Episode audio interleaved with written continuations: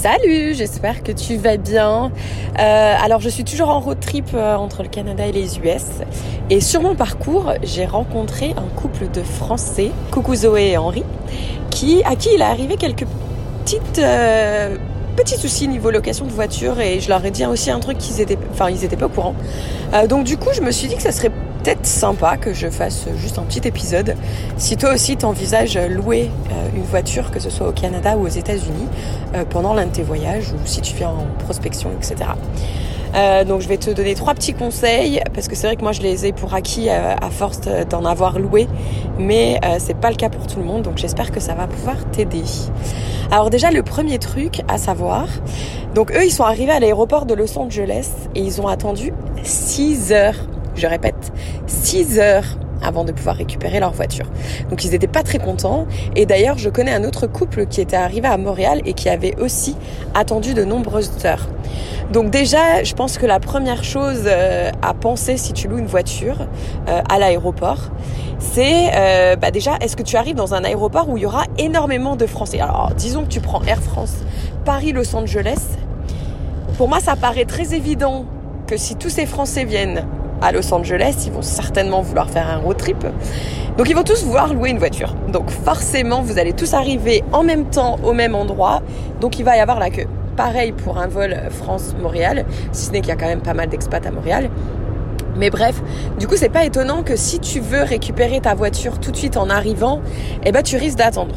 Donc peut-être la chose à penser, c'est est-ce que ça serait pas euh, plus stratégique euh, de récupérer, surtout que eux en plus ils rendaient la voiture à San Francisco, euh, donc ils la rendaient pas dans le même aéroport. Mais est-ce que ça serait pas plutôt stratégique d'arriver à l'aéroport, de prendre euh, un Uber ou un bus ou peu importe, qui t'emmène. Alors déjà, est-ce que tu as vraiment besoin de la location au moment où tu arrives Je suis pas sûre. Déjà, va à l'hôtel, repose-toi. Tu viens de, de prendre un décalage horaire dans les dents, donc tu n'en auras peut-être pas besoin tout de suite. Ça te permet déjà d'économiser 24 heures. Et en plus de ça, euh, le stress et puis tu as le temps de te poser. Donc déjà, est-ce que ça serait pas malin d'aller se poser juste 24 heures? Et ensuite, pourquoi pas la récupérer euh, au centre-ville ou dans un endroit où c'est pas blindé de personnes qui vont vouloir la louer? Déjà, de 1, ça risque d'être plus rapide et de 2, euh, souvent ça peut même être moins cher. Euh, donc voilà, quelque chose à, à, réfléchir, à penser, à calculer, etc. Mais, mais voilà, ça c'est, je pense que c'est important. Le deuxième petit conseil, ils n'étaient pas au courant, euh, c'est qu'en Amérique du Nord, euh, la voiture, alors bien évidemment, je parle, je d'agence de location. Je ne parle pas euh, de l'application Turo, d'ailleurs. T-U-R-O, qui, est comme Airbnb mais pour voiture, donc tu loues de particulier en particulier. Par contre là du coup si tu récupères chez le particulier, bah, il faut que tu lui ramènes. Les locations de voitures d'agence, tu n'as pas besoin de la rendre propre je répète, tu n'as pas besoin de la rendre propre. Euh, je me souviens avoir loué une voiture euh, en Martinique et en Guadeloupe et c'est vrai que ça m'avait vraiment saoulé de devoir aller la nettoyer avant de la rendre. Parce que du, du, coup, en Amérique du Nord, tu n'as pas besoin de le faire en fait. C'est inclus dans le prix. Euh, donc voilà, ça peut déjà te permettre de souffler un peu, de gagner un peu d'argent et de gagner du temps au moment où tu la restitues. Et euh, en général, la restitution, est très rapide. Euh, donc je me souviens d'Henri qui stressait un peu parce qu'il devait rendre la voiture à l'aéroport. Je lui dit non mais t'inquiète pas.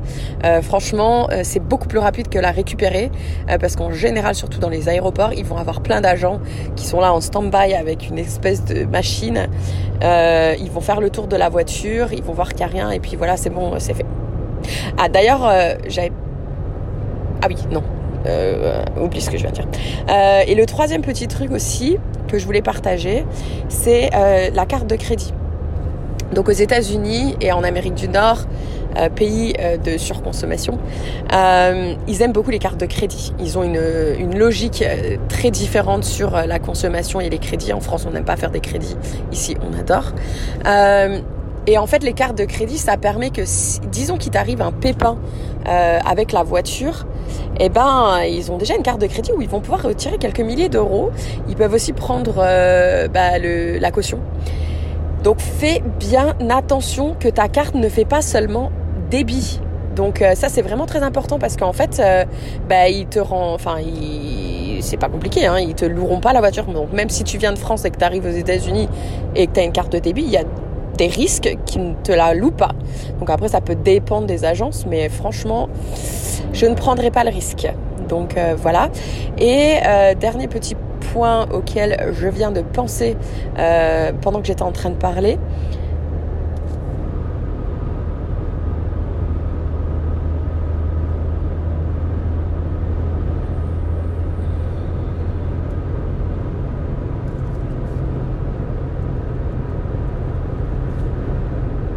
c'est qu'en Amérique du Nord, tu peux souvent trouver ce qu'ils appellent des coupons, euh, C-O-U-P-O-N, c'est des réductions.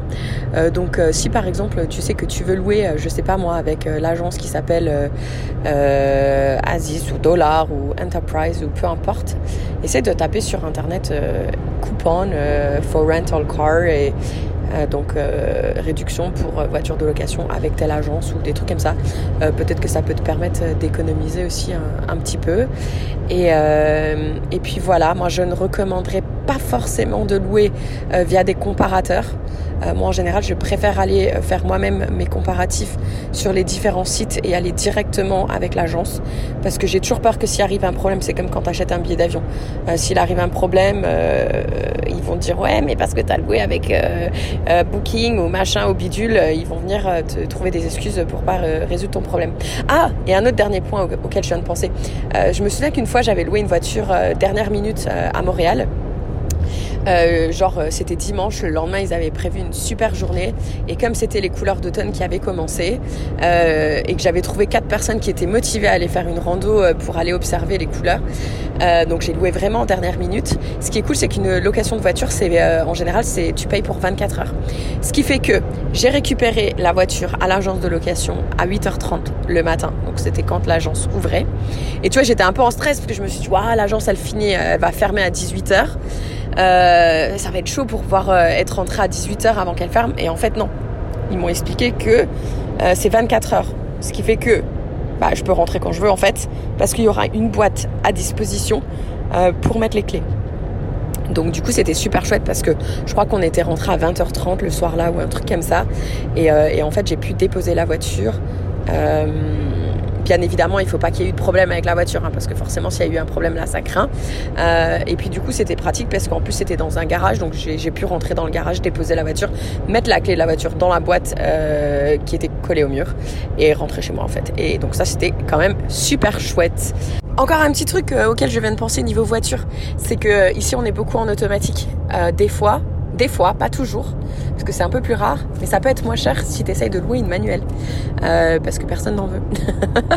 Donc euh, du coup voilà, euh, surtout si tu utilises le site Turo de particulier en particulier, là il y a moyen que les manuels soient moins présentes mais moins chères. Voilà, bah écoute, j'espère que ce petit épisode conseil location de voiture t'aura plu. Si je pense à d'autres, j'y manquerai pas. Belle journée à toutes et surtout n'hésite pas à le partager autour de toi si tu connais des personnes qui comptent partir en voyage, que ce soit en fin d'année ou l'année prochaine. Ça pourra peut-être leur servir à eux aussi.